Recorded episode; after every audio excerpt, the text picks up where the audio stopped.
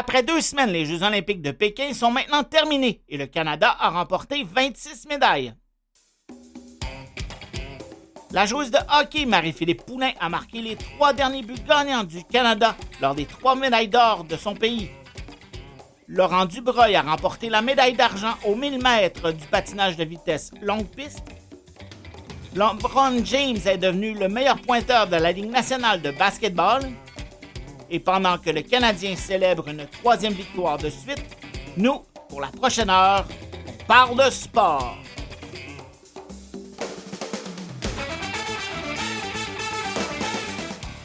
Mes invités aujourd'hui seront Roger Archambault, Lynne-Marie Bilodeau, Yvan Deslauriers, Maxime Gagnon, Nathalie Séguin et Amy Walsh. On retrouve Mathieu Tessier à la technique.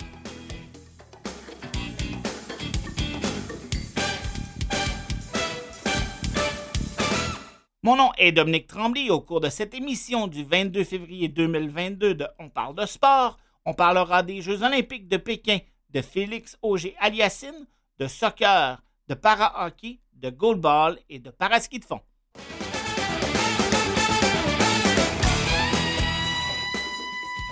Durant les Jeux olympiques, plein de gens travaillent dans l'ombre pour s'assurer que ce soit un succès. Plusieurs Canadiens occupent des rôles importants lors des Jeux d'hiver. J'ai parlé vendredi dernier à Roger Archambault, qui se trouvait en Chine. Bonjour, M. Archambault. Merci d'être avec moi ce soir. Avec plaisir. Alors, euh, quel a été votre rôle lors des Jeux olympiques de Pékin? Euh, je faisais partie du groupe de production des événements de biathlon au niveau, euh, si on veut, question spectacle pour la foule et ce qui est vu aussi à la télé. Par contre, mon rôle spécifique dans toute cette production-là, c'était il, y a deux angles. Dans un premier temps, j'étais le commentateur, l'analyste et l'annonceur dans le stade. Donc, euh, tous, les gens qui étaient dans l'environnement comme tel, que ce soit les spectateurs, les entraîneurs, les athlètes, c'est ma voix qui l'entendait. Puis aussi, en même temps, j'agissais en tant qu'expert technique là, pour la préparation des, des productions. Comment vous êtes euh, en arrivé à avoir cette position-là lors des Jeux olympiques? Ben, en fait, c'est euh, j'ai fait ce même rôle-là euh, en 2014 avec les Olympiques à Sochi. À ce moment-là, on avait interpellé la Fédération canadienne euh, en amont des Jeux pour avoir un, annonceur bilingue, français-anglais. Et moi, j'ai œuvré pendant 18 ans avec la Fédération nationale. J'ai été, euh, été l'entraîneur-chef de l'équipe nationale, j'ai été le directeur de la haute performance. Alors, à ce moment-là, je n'étais plus avec la Fédération nationale, mais on, a, on a mis euh, l'équipe euh, ou le comité organisateur de Sochi en communication avec moi. Et à ce moment-là, j'ai pris ce même rôle-là. J'avais aussi les, responsabilités de, commenter en français. Et la, une des productrices qui était engagée à ce moment-là à Sochi euh, a grimpé un peu dans l'échelle des fonctions et maintenant elle est la productrice en chef ici. C'est une Canadienne et alors c'est elle qui m'a rejoint euh, il y a à peu près un an pour me demander si je voulais euh, reprendre mon rôle pour ces jeux-là. Et de fil en aiguille, on, est arrivé à, tout ficeler pour que je me rende au jeu. Comment vous avez trouvé votre expérience? Donc, Pékin était un peu différent des autres jeux auxquels vous avez participé avec la COVID et tout ça? Comment ça s'est déroulé? En fait, moi, ça fait, ça fait huit jeux euh, que, je fais. Deux dans ce rôle-là. Les autres six, c'était avec euh, l'équipe olympique canadienne dans différentes fonctions, que ce soit avec l'équipe de biathlon ou avec le comité olympique canadien. effectivement, c'était, c'était des jeux complètement euh, changés par rapport à euh, si on veut, l'environnement dans le, stade était très différent, que ce soit euh, Turin, que ce soit Sochi, on était bondé de spectateurs. Les, mesures de contrôle sur les sites et, les, tout le trafic, c'était tellement un, environnement différent ici parce que c'était uniquement que les compétiteurs, il y avait une petite foule d'à peu près 5 à 600 spectateurs pour les courses, mais c'était uniquement que des Chinois résistants qui pouvaient participer euh, comme spectateurs. Donc, c'était très différent à ce niveau-là. Et l'autre, l'autre élément, c'était la gestion de la COVID. carrément, un plan ajusté au quart de tour, c'était assez incroyable. Il y a eu très, très, très peu de cas. Même dans l'équipe canadienne, il n'y a eu aucun cas.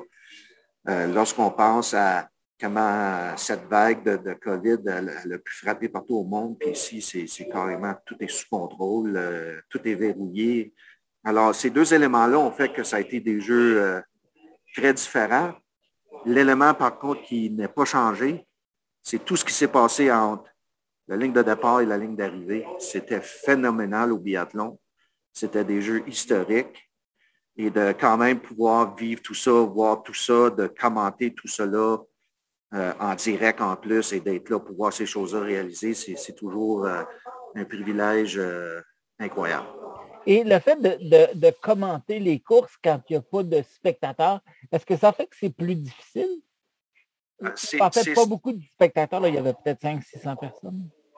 Bien, effectivement, mais en même temps, il y a énormément d'informations qui est partagée euh, et c'est autant pour les entraîneurs, les athlètes, pour comprendre ce qui se passe, euh, parce qu'on est, euh, bon, il y avait, en moyenne, il y avait 91 compétiteurs par compétition, à l'exception des, deux courses qualifiées, là, mais donc, c'est certain que l'environnement primaire, normalement, c'est les spectateurs, mais toutes les équipes fonctionnent avec les commentaires en anglais. Toute l'information durant la course, euh, je regarde le sprint, il y a 91 compétiteurs. Il y en a qui avaient fini après 20 minutes, puis il y avait encore un autre 15-20 minutes de partant à, mettre sur le parcours. Fait il y a énormément d'informations à gérer. Donc, ce n'est pas uniquement pour les spectateurs, malgré que ça devrait être notre cible primaire. À ces jeux ici, moi qui fonctionnais en anglais, ma cible primaire est devenue les équipes, les entraîneurs, les officiels. Et l'annonceur euh, ou euh, ma collègue euh, chinoise, elle s'occupait surtout de l'animation de la foule. Et comment vous vous préparez là, avec 91 coureurs? Ça fait beaucoup de noms, beaucoup d'informations. Comment vous vous préparez pour une course comme telle? Ah, ben, c'est de colliger, euh, l'historique, surtout depuis les Jeux de 2018 de Pyeongchang, de faire, euh, de faire le suivi des, résultats. Euh, j'ai quand même consacré pas mal de temps dans ma préparation. J'ai aussi regardé les Coupes du Monde sur Eurovision pour voir tout ce qui se déroulait durant la saison quand, quand ça fait 30, moi j'ai commencé à faire du biathlon comme athlète en 1983, donc quand ça fait aussi longtemps que tu es, dans ce sport-là, il y a des choses qui sont innées, naturelles. Euh, donc, colliger l'information, c'est ce qui a été plus long. Comprendre l'information, c'était très simple. Et euh, connaître les athlètes, euh, il y a tellement d'informations disponibles aujourd'hui, même, même en relation en 2014, la tâche de préparation, elle était beaucoup plus simple. Euh, la capacité d'avoir des informations et des données, maintenant, c'est incroyable. j'avais, j'ai investi, moi, je pense, à peu près euh, peut-être une centaine d'heures à me préparer pour m'en venir ici. Une bonne partie de ça, c'était de regarder les Coupes du Monde. Les noms, euh, il y a encore plusieurs noms qui datent de, mon temps à moi dans, le sport de biathlon. Effectivement, là, il faut, faut, vraiment comprendre qui sont les meneurs, qui, dans chaque catégorie de course, les résultats, l'historique, les biographies et tout ça.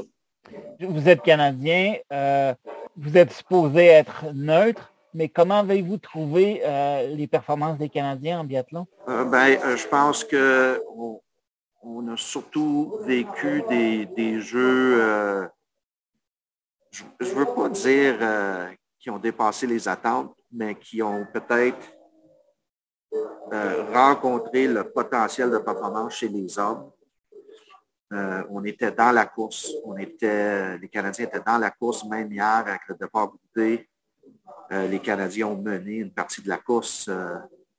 alors, cette équipe-là, chez les hommes, avait montré en amont des jeux avec des, des, top 5 sur la Coupe du Monde en Suède, ensuite une cinquième place au relais euh, à Anatole juste avant de venir ici. Alors, tout, tout, tout montrait que les, hommes allaient rivaliser ici. Et effectivement, c'est ce qu'ils ont fait. Le, fait qu'on ait trois Canadiens dans le départ groupé, ce qui est les, 30 meilleurs au, monde, euh, c'est preuve que ça a été réussi. Les femmes, je pense, ça a été un petit peu plus difficile pour eux autres, mais euh, quand même, ils ont, probablement eu leur meilleur relais depuis deux ans euh, avec l'épreuve de relais ici pour clôturer avec une dixième place. Les hommes en sixième. Je, croyais vraiment à la médaille au relais. et, ça c'était possible. Tu regardes les résultats avec deux loupes de pénalité, c'était aussi possible pour eux autres d'être sur, le podium. Merci beaucoup, M. Archambault, d'avoir votre temps. Je vous souhaite un bon retour au pays. Merci bien, au plaisir. Alors, je rejoins euh, mon ami Yvan Deslauriers, qui est au bout du fil. bonjour, Yvan. Bonjour, Dominique. Ça va bien? Oui, et toi?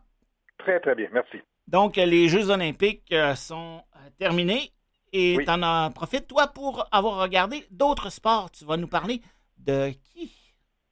Ben, on va parler de tennis parce que il y a un jeune Québécois qui commence à sortir du lot, pas à peu près. C'est Félix Auger-Aliassime, ou FAA pour les intimes. Euh, puis j'ai fait de la recherche pour lui, d'autant plus que maintenant, euh, les Jeux olympiques étant finis, l'Australian Open étant fini, on va peut-être pouvoir avoir du sport à des heures plus raisonnables que dans la nuit. Oui, c'est ça. Ceux qui sont insomniaques sont bien contents, mais ceux qui ont besoin de sommeil, c'est un peu plus pénible, je dirais. Oui, c'est ça. Alors, euh, Félix Auger-Aliassime est né le 8 août 2000. Euh, moi, même mes enfants sont pas nés en 2000, sont nés avant, à Montréal. Il y a un autre joueur de tennis célèbre qui est né le 8 août. Il s'appelle Roger Federer, qui est né le 8 août, mais 1981, 19 ans de différence. Ça aurait pu être le père de l'autre, mais... Ça aurait pu. Ah, ben oui, oui, ça aurait pu, c'est vrai. Euh, puis vous savez, souvent, quand il y a la Coupe euh, Banque nationale ou la Coupe Roger à l'époque, euh, on offrait un gâteau d'anniversaire à Roger Federer, mais peut-être que là, il va falloir offrir un gâteau ou deux gâteaux à Roger et à Félix Auger-Aliassime. Parce que du cours des trois derniers mois, là, il, a, quand même euh, gagné beaucoup de choses. Ah, il a roulé pas mal dans les trois derniers mois. En fait, depuis l'année 2000, tiens, je vais sauter directement à ce point-là. Depuis l'année 2000, euh, sa fiche est de 15 victoires, 3 défaites. Euh, il a aidé le Canada à gagner la Coupe ATP et euh, il a gagné son premier tournoi. Contre les joueurs du top 10, sa fiche, c'est trois victoires, trois défaites. Je parle toujours en 2022. Trois victoires, trois défaites. Il a battu euh, Titipas, il a battu Roublev, puis il s'est fait battre par Roublev, et il a battu Zverev. Et contre le top 20, sa fiche, c'est 5-3. En fait, j'ai fait un petit calcul, et jusqu'à présent, dans sa carrière, sa fiche, c'est 115 victoires, 80 défaites. Donc, il a gagné 59% des matchs qu'il a joués. Au tennis, c'est un bon résultat. Oui, mais attention. En 2022, sa fiche, c'est 15 victoires, 4 défaites. Donc, il a gagné 79% de ses matchs en 2022. C'est pour ça un petit peu que ça a motivé un petit peu mon choix pour euh, en connaître davantage sur euh, Félix Auger aliassime. En 2015, il est devenu le plus jeune joueur à avoir été classé dans les 800 premiers joueurs mondiaux et le premier joueur né dans les années 2000, c'est pour ça que j'insistais sur l'année tantôt, à avoir un classement mondial. Hmm. En février 2019, il devient le premier joueur né en 2000 à intégrer le top 100. Et là, je suis allé voir sur le site de l'ATP, euh, il est présentement neuvième. Euh, et il est à quelques points seulement du huitième, qui est Casper Ruud, le Norvégien. Il est à une centaine de points à peine. Euh, ce que j'ai trouvé intéressant aussi en regardant le, classement de l'ATP, c'est qu'il y a deux Russes. Le deuxième, c'est Damil Medvedev, puis le septième, c'est Andrei Roublev. Il y a deux Italiens. Sixième, c'est Matteo Berrettini et le dixième, Yannick Sinner, que je ne connais pas personnellement. Et il y a deux Canadiens. Euh, à, la neuvième position, on a Félix Auger-Aliassime et à la quatorzième position, on a Denis Chapovalov. Alors, le tennis canadien, là, qui a souvent été à la remorque, entre autres, du hockey, il, est vraiment, vraiment très, très, très avancé maintenant. des possibilités de, gagner des gros tournois là, dans, dans, un, un, futur qui est assez rapproché. Oui, on peut même rêver à une finale quelque part dans le monde entre Félix Auger-Aliassime et Denis Chapovalov. Euh, ces entraîneurs, j'ai remarqué un autre petit point intéressant. Ces entraîneurs, il y a Frédéric Fontagne, mais il y a, aussi Tony Nadal. Tony Nadal, le nom vous, vous dit sûrement quelque chose, c'est l'oncle de euh, Raphaël Nadal, qui a été aussi son entraîneur.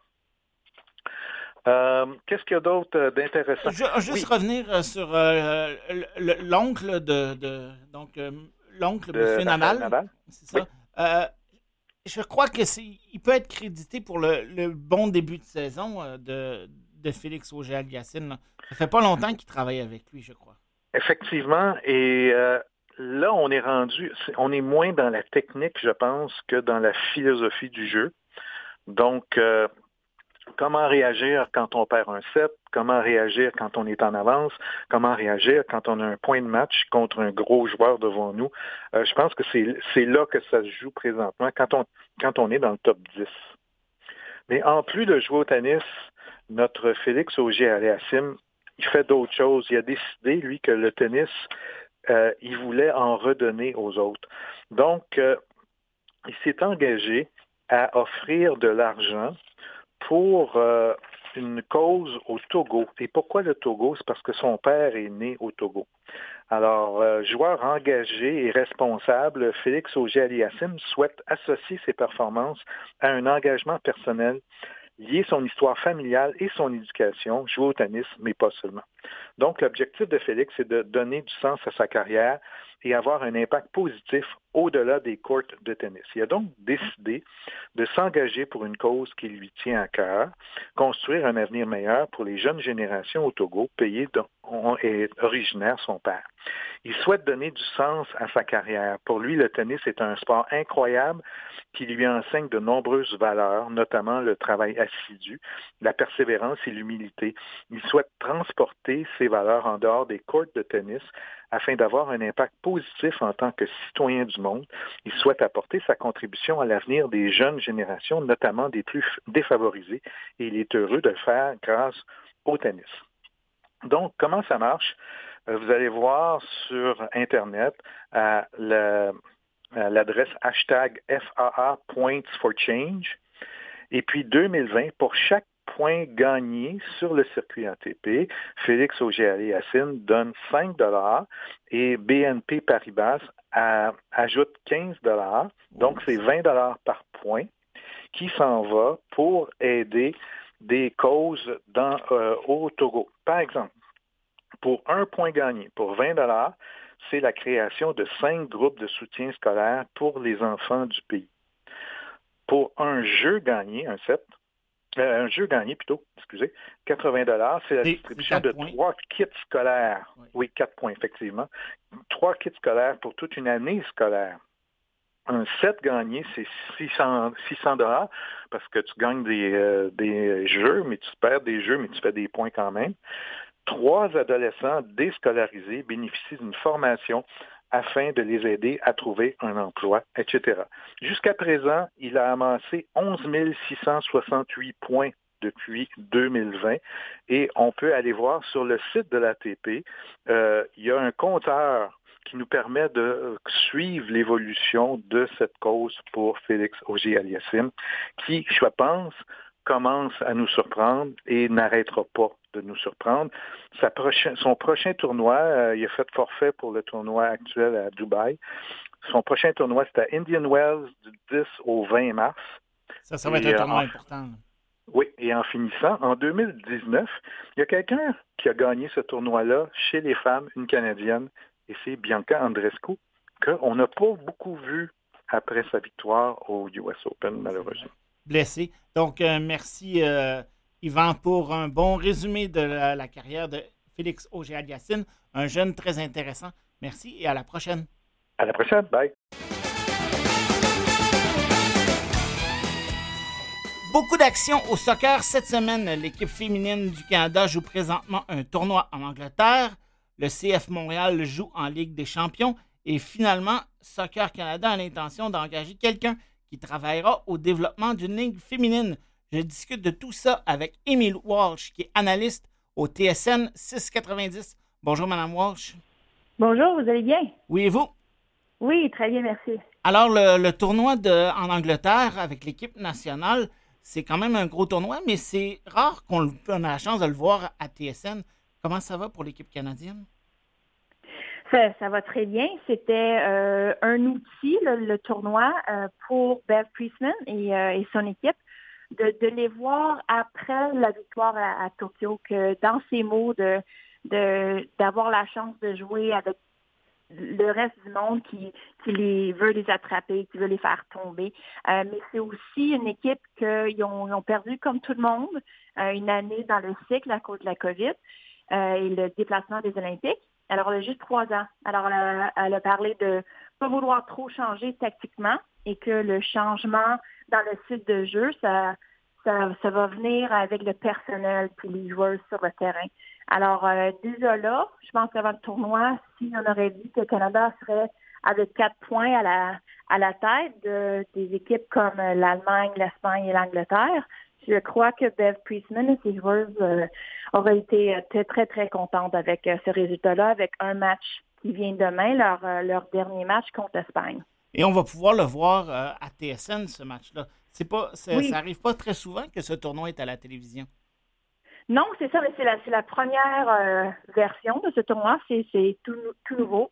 Mais c'est en même temps en concurrence avec le She Believes Cup, euh, aux, États-Unis et aussi le Algarve Cup, que ça fait des années que c'est un tournoi euh, très compétitif. Euh, mais là, le Canada qui se, se pointe, se teste contre des forces européennes, c'est quelque chose que, que Priestman et le Canada voulaient faire, car si on regarde les résultats de, des Coupes du Monde en dernier temps, en 2019, sept des huit équipes en, en euh, quart de finale euh, ou en c'est ça en quart de finale, c'était des équipes européennes. Alors c'est un très bon test pour le Canada présentement dans leur préparation pour les qualifications de la Coupe du Monde qui vont se passer en juillet. Et euh, on va parler de, Soccer Canada. Vous êtes venu à notre antenne il y a quelques mois pour parler d'une ligue professionnelle au Canada ou le besoin d'en avoir une. maintenant, Soccer Canada a décidé d'engager quelqu'un qui travaillera au développement d'une ligue féminine. Euh, vous en pensez quoi de ça? Ben, je crois que c'est bien le temps qui, euh, qui décide que ça mérite une position. Euh, mais pour moi, c'est c'est c'est pas, pas trop tard, c'est pas ce que je veux dire, mais c'est quelque chose que pour moi, dans mon opinion, c'était ça serait à mettre en place, ça aurait été mettre mis en place après la médaille de bronze en 2012, peut-être même la médaille de bronze après 2016. Mais là, ça prend trois podiums de suite. Puis là, finalement, après neuf mois, euh, six mois, je sais pas, c'est pas bon dans les maths, mais là, finalement, on a une position. Alors, est-ce que ça va euh, ça va nous donner éventuellement une ligue domestique professionnelle pour, pour les femmes? Je ne sais pas, mais au moins, c'est un bon départ. Est-ce que c'est le même genre de processus qui avait été mis en place pour la création de la Ligue canadienne avec les équipes à Hamilton, euh, York ou Victoria? Ou c'est complètement différent euh, comme processus? Je pense pas. Je pense que j'en connais pas les détails exactement. Je, je veux dire, je vais l'avouer dès le début, là, mais euh, je pense que là, l'infrastructure, c'était plus les investisseurs dans le jeu et, dans le vouloir de, promouvoir, de créer une ligne. Et le, il y avait aussi le soutien euh, du CSC. Mais là, c'est un petit peu différent de, créer la position comme ça euh, au CSC. Et puis, on souhaite que la Ligue vienne après. Mais il faut dire qu'il y avait une position créée dans le, le CPL pour la création éventuelle d'une ligue féminine et puis éventuellement les recherches, le travail, le boulot, le boulot qui a été fait euh, par cette personne-là, euh, c'est tout perdu. Alors, euh, j'espère là que c'est juste du positif, c'est que du positif qui va venir de la création de cette position au CFA. Et au sud de la frontière, on a eu une bonne nouvelle aujourd'hui ou hier soir. l'équipe féminine s'est entendue avec la Fédération nationale pour recevoir un financement, puis un financement qui est quand même assez important. Est-ce que vous pensez que c'est un point tournant dans la reconnaissance du soccer féminin? Euh, je pense que oui. Comme pour, euh, il y, a différentes fédérations qui le font déjà, notamment euh, en Irlande, dans la Suède. je pense qu'il y en a cinq ou six où les fédérations payent, c'est équitable, ils payent les femmes et les hommes leurs équipes nationales de, de, façon égale.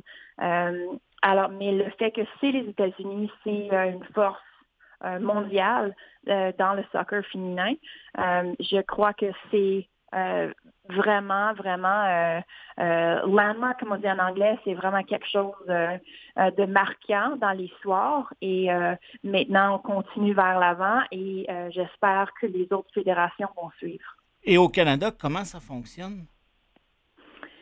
J'ai toujours été dans le groupe qui faisait les négociations avec le, le CSC, mais ça se faisait à chaque cycle. Puis les, les femmes on n'avait pas un salaire comme tel euh, jusqu'à 2006. Et avant les Olympiques, on restait en résidence euh, à Vancouver et là, on était payé euh, comme salaire, mais avant ça, les revenus venaient des, des, tournois.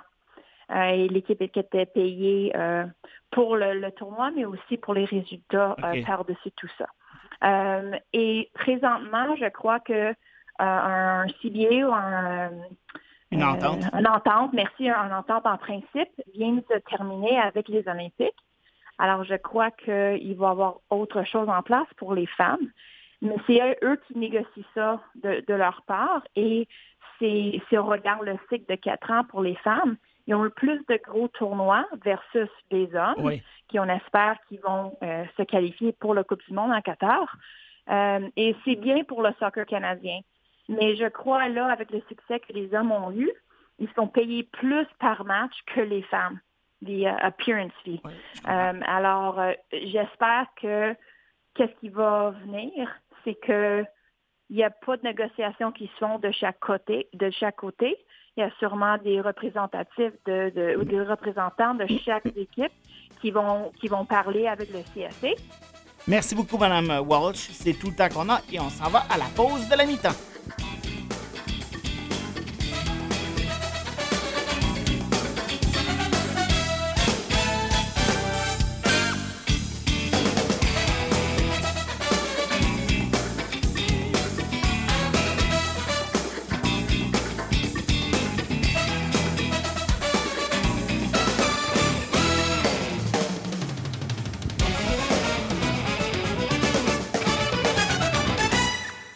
Ladies and gentlemen, welcome to the halftime show.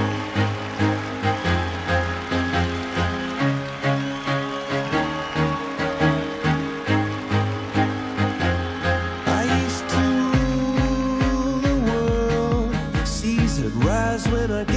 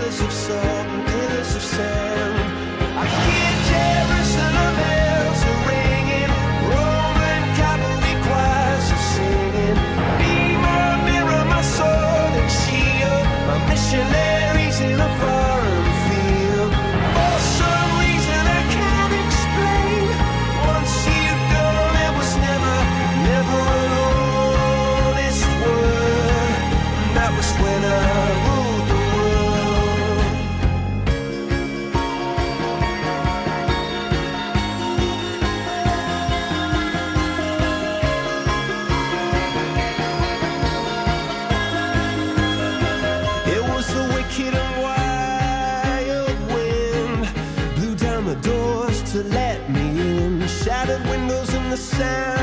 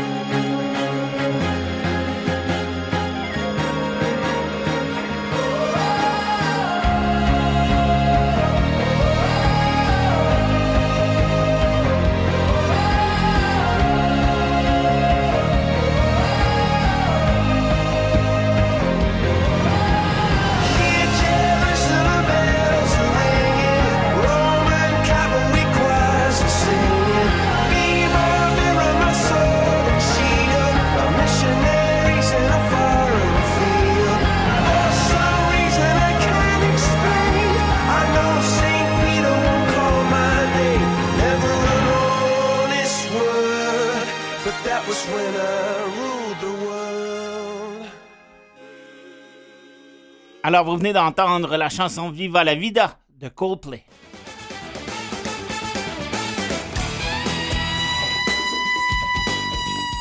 Hockey Canada a nommé les membres de l'équipe de para-hockey qui participeront aux Jeux paralympiques de Pékin à partir du 4 mars. Maxime Gagnon, président de la commission para-hockey à Hockey Québec, est au bout du fil pour en jaser.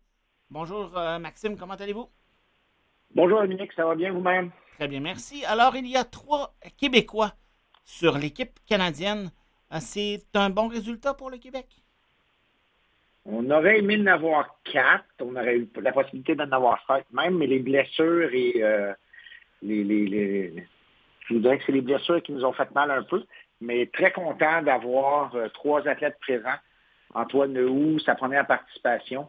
Anton Jacobois aussi. donc, euh, leur premier jeu, on est bien content d'avoir ces deux athlètes-là de plus.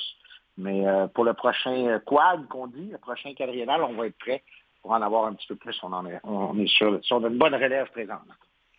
Dominique Larocque, qui est, le, vétéran de l'équipe, il va être assez, je pense, c'est troisième jeu paralympique, si ce n'est pas quatre.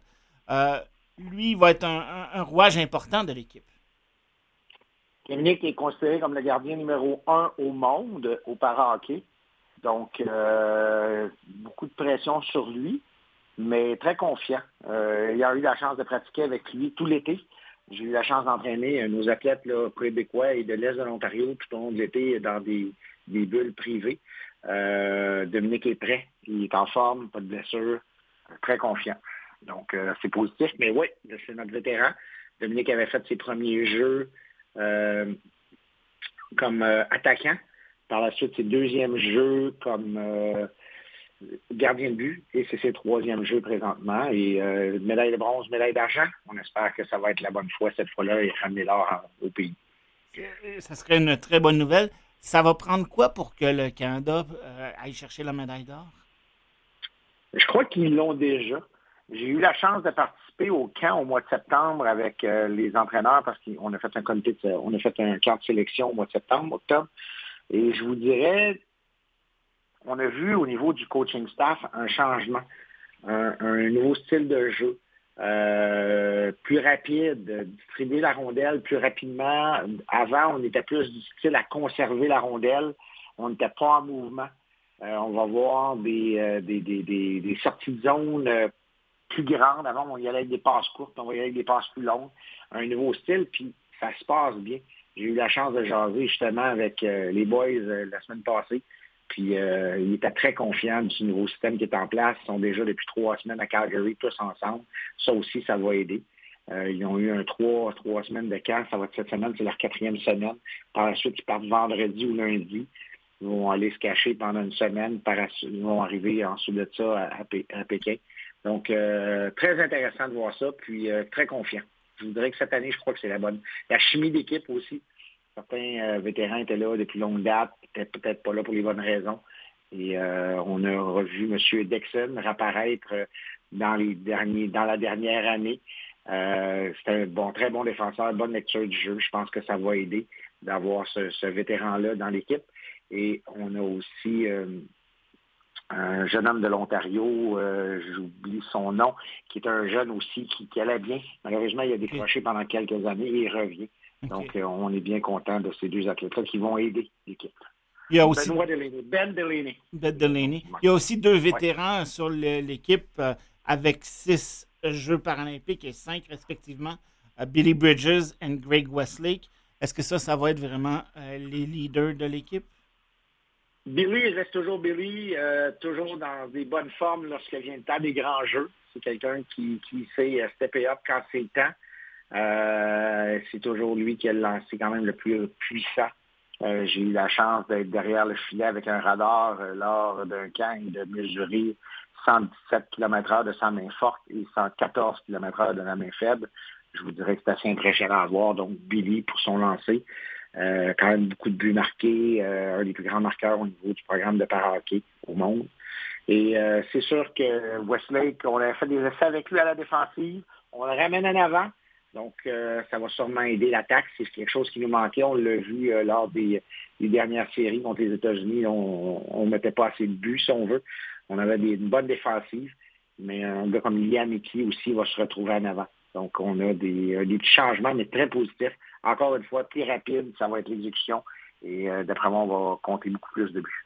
Lors du dernier championnat du monde, le Canada avait battu les États-Unis, les, grands rivaux, euh, dans 2 à 1, je crois, mais avait perdu la finale par un grand écart à 5 à 1 ça semble être un. Les, Américains ont gagné les trois derniers Jeux paralympiques.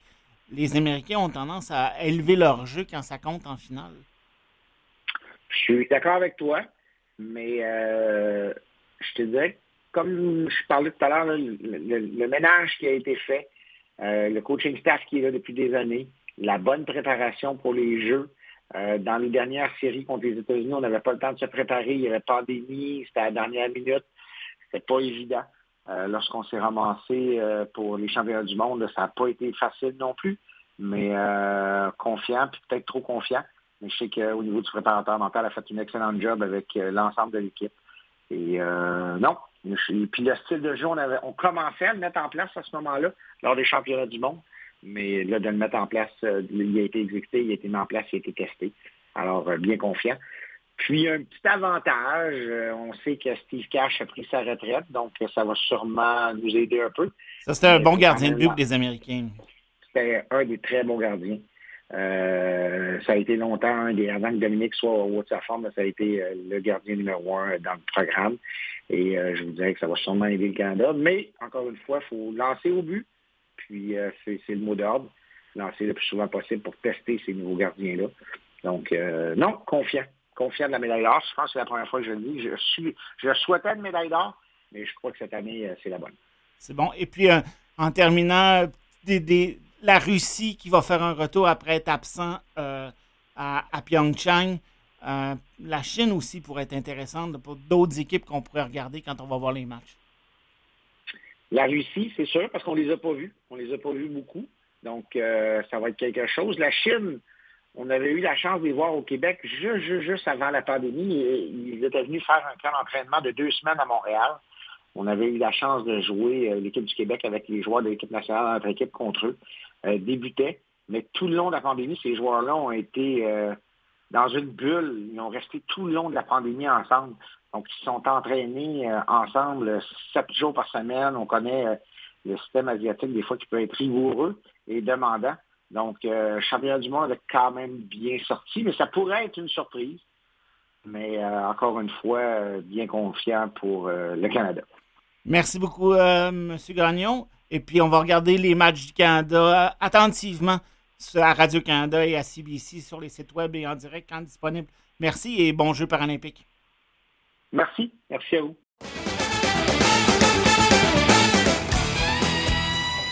Au goalball, un sport spécifique pour les athlètes ayant une déficience visuelle, les équipes, les équipes pardon, féminines et masculines viennent de terminer le championnat des Amériques au Brésil. Je me suis entretenu avec Nathalie Séguin, qui est entraîneuse avec l'équipe masculine, avant les matchs pour la médaille de bronze et d'or. Bonjour Nathalie, comment allez-vous? Bonjour, euh, je vais très bien. Vous êtes présentement au euh, championnat euh, des Amériques de goalball. Comment ça se déroule pour l'équipe masculine? Euh, présentement, l'équipe masculine a réussi aujourd'hui à, se qualifier pour la médaille de bronze euh, qui va se jouer demain. on a réussi à gagner nos quarts de finale contre l'Argentine et on a malheureusement vécu une défaite contre les États-Unis en demi-finale, ce qui nous mène pour la médaille de bronze contre la Colombie. Avez-vous euh, est-ce que vous pouvez dire que c'est une mission accomplie lors de cette euh, compétition-là? Euh, c'est sûr que nous, notre premier, premier objectif pour la compétition, c'était d'aller se sécuriser notre, notre ticket pour le championnat du monde qui aura lieu en Chine au mois de, juin. Et on savait que si on atteignait les, demi-finales, on avait automatiquement se, se laisser passer là. Donc, notre premier objectif est atteint, c'est certain. Maintenant, nous, notre but, c'est de ramener une médaille à la maison. Donc, euh, demain, on va tout faire en notre pouvoir pour euh, pouvoir ramener cette médaille et, euh, dans le fond, que ce soit le résultat du fruit du travail de tout le monde pour, pour le travail fait dans les derniers mois là, avec la pandémie et tout ça et le retour à la compétition surtout. L'équipe canadienne masculine n'avait pas réussi à se qualifier pour les Jeux paralympiques de Tokyo. C'était une première depuis très, très longtemps. Euh, est-ce que ça, ça, ça, ça a amené beaucoup de changements au niveau de l'équipe? Euh, je pense que ça l'a surtout amené euh, une prise de conscience. Ça, fait mal. quand on s'est fait éliminer, ben, quand on savait qu'on n'allait pas du tout à Tokyo après les Jeux parapanaméricains à Lima en 2019, euh, il a fallu euh, faire une, prise de conscience, puis l'équipe s'est réunie ensemble. On a mis, euh, dans le fond, tous nos, objectifs qu'on voulait s'assurer, puis ça a fait en sorte qu'on est confiant avec la vision qu'on veut avoir pour nous qualifier pour Paris 2024 et le championnat des Amériques est dans le fond notre première étape qui, qui, coïncide avec où on veut s'en aller pour notre qualification pour les prochains Jeux paralympiques. Ouais tu dis que c'est la première étape. Par la suite, qu'est-ce que vous voulez atteindre euh, pour, euh, pour vous amener dans une position que, pour vous qualifier pour Paris? Euh, nous, ce qui est le plus difficile pour nous, c'est qu'entre Tokyo et Paris 2024, le goalball à Tokyo avait 10 places pour se qualifier à Tokyo. Et à Paris, maintenant, c'est diminué à 8 équipes, ce qui veut dire qu'il est encore plus difficile de se qualifier. La première étape, c'est de se qualifier au championnat du monde qu'on vient de s'assurer. Mais une fois au championnat du monde, si on veut réussir à avoir notre laissez-passer pour les Jeux de Paris, à ce moment-là, on veut réussir à rester dans, dans le fond, avoir la médaille d'or et la médaille d'argent ou la médaille d'argent. Ça, ça nous permet d'avoir notre ticket. Sinon, on a une autre opportunité également aux Jeux euh, parapanaméricains et à un autre tournoi de qualification.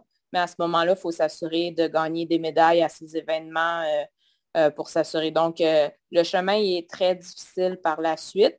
Mais la première étape est certainement d'aller au championnat du monde et sécuriser la médaille d'or et la médaille d'argent pour euh, les Jeux de Paris. Est-ce que j'ai raison en disant que le, le goalball est de plus en plus compétitif, qu'il y a plusieurs pays qui peuvent se ramasser dans le, top 8, le top 6 à travers le monde? Oui, ça, c'est, ça a même été confirmé dans le tournoi ici des championnats des Amériques. Euh, le Canada était dans un pool euh, du côté masculin qui avait les États-Unis, euh, le Mexique. Et le Mexique a réussi à nous battre, nous, le Canada. Il a donné un, du fil à retordre aux États-Unis. Et ensuite, on arrive encore de finale. Le Mexique s'est fait éliminer par la Colombie, qui est arrivée troisième de leur pool, quand nous, le Canada, on a réussi à battre l'Argentine, qui était deuxième de leur pool. Donc, ça fait juste prouver que même encore de finale, du côté masculin, tout peut arriver parce que parfois même les équipes qui sont très proches vont, s'éliminer et on peut avoir des surprises ou des pays qui ne sont pas connus comme la Colombie réussissent à avoir un laissez-passer cette fois-ci pour les, championnats du monde. Donc, ça, donne un bon, euh, un bon spectacle pour les spectateurs, puis en même temps, ça, ça donne un rêve à, des équipes qui peuvent avoir euh, plus de difficultés, mais qui qu'une petite différence euh, va, va changer un, un grand résultat. Je pense que ça fait plusieurs années que tu étais impliqué dans le Gold Ball au niveau international. Tu as parlé de plusieurs équipes euh, à, championnat des Amériques. Tu as vu l'évolution du sport. Es-tu surprise de voir autant d'équipes euh, se battre pour le championnat dans les Amériques? Oui, c'est en fait quand on a su le nombre d'équipes totales pour le championnat des Amériques, je pense qu'il y a aucun coach qui n'a pas été, euh, heureux de, cette annonce-là, dans le sens que euh, on sait que le Brésil a aidé beaucoup. Il y a beaucoup de personnes au Brésil qui sont, d'ailleurs, le Brésil est un des pays, euh, ben, des champions du monde au niveau masculin, puis au niveau féminin, ils ont très bien développé aussi le goalball au Brésil. Et ils ont comme amené ce système, système-là à vouloir le, le partager à beaucoup de, de pays sud-américains, euh, du sud des Amériques. Et puis finalement, Nathalie, rapidement, euh, les femmes étaient aussi en compétition lors de cette, euh, ce championnat. Comment ça se déroule pour elles? Donc, les, femmes, les femmes ont fait un très bon début de tournoi avec, dans le fond, toutes leurs victoires dans les, les parties de poule. ils sont arrivés ensuite en quart de finale avec une bonne victoire, là, avec une différence euh, de but de 10 buts. Et ensuite, en demi-finale, aujourd'hui, ils ont réussi à, gagner 4 à 2 contre l'Argentine, ce qui leur permet de jouer demain pour euh, la médaille d'or contre le Brésil. Ça devrait euh, être un, très, bon, très bon match à regarder puisque ces deux équipes-là sont habituées de, se faire face. Donc, pour les fans, ça va, ça va très bien pour le moment, puis ils jouent pour la médaille d'or demain. Merci beaucoup, Nathalie. On vous souhaite bonne chance et bon retour au Canada. Merci beaucoup. Alors, euh, petit complément d'information, le Canada, l'équipe masculine, a remporté la médaille de bronze en battant la Colombie. Et chez les femmes, le Canada s'est incliné contre le Brésil. Bon résultat pour le Canada.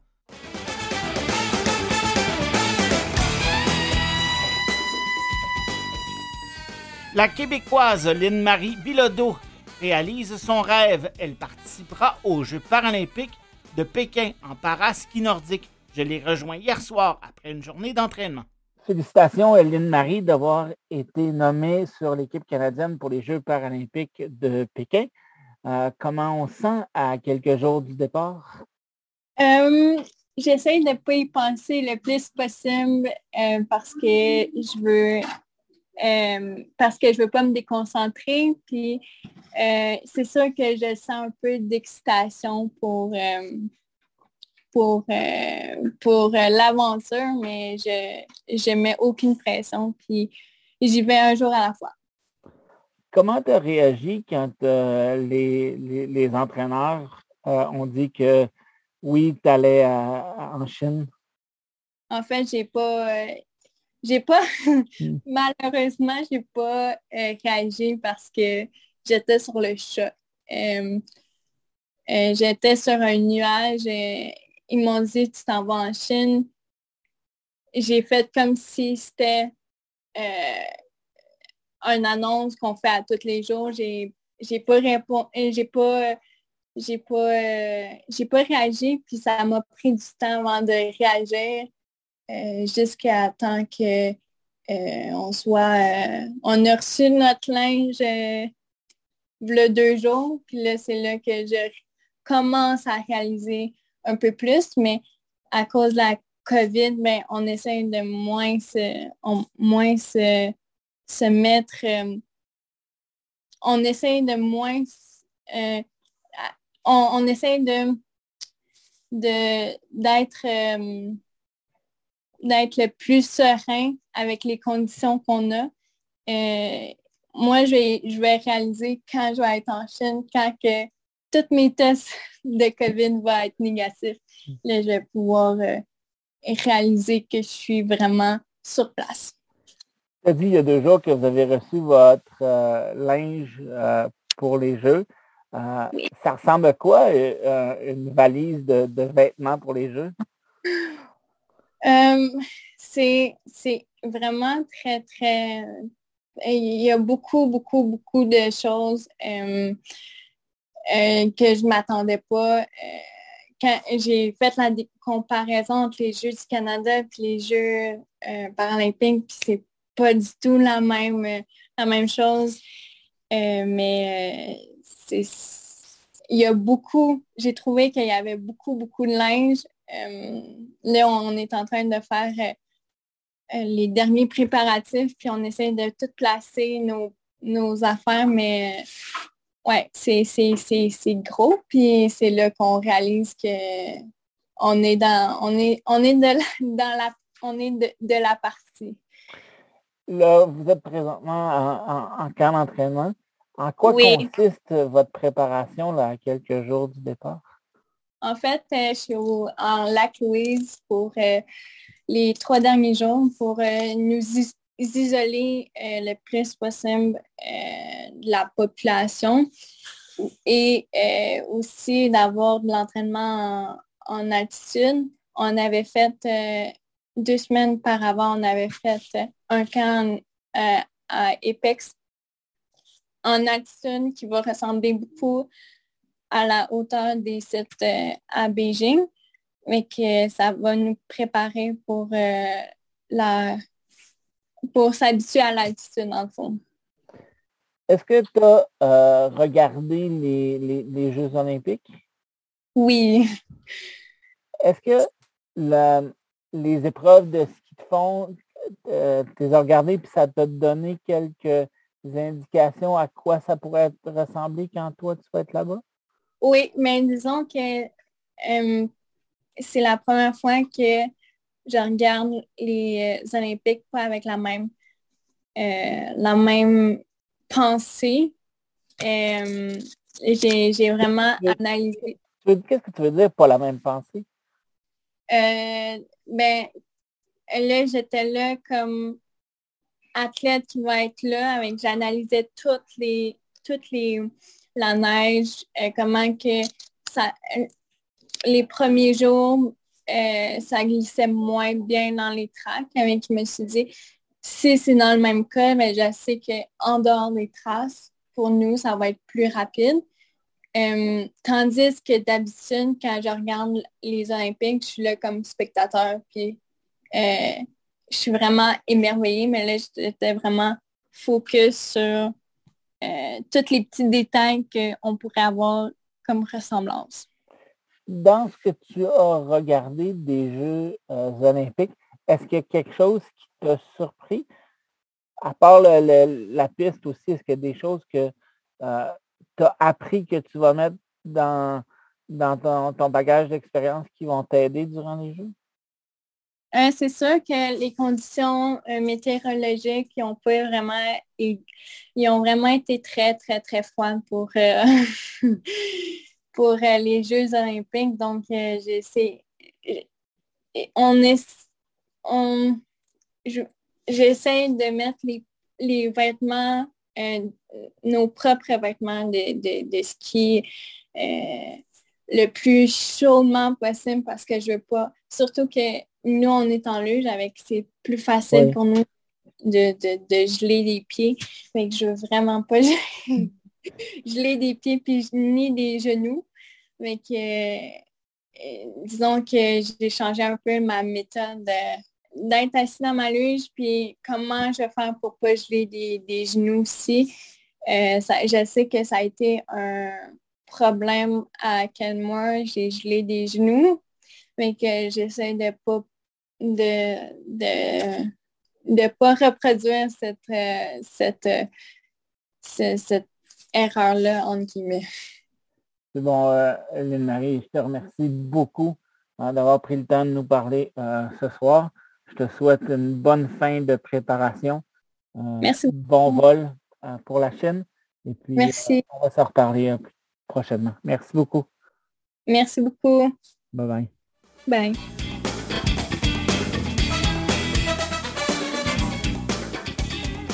Alors, c'est ce qui met un terme à cette émission de On parle de sport du 22 février 2022.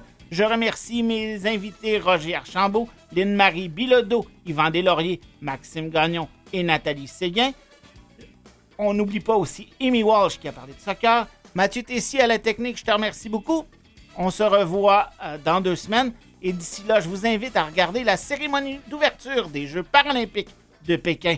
Amusez-vous bien et à la prochaine. Bye bye.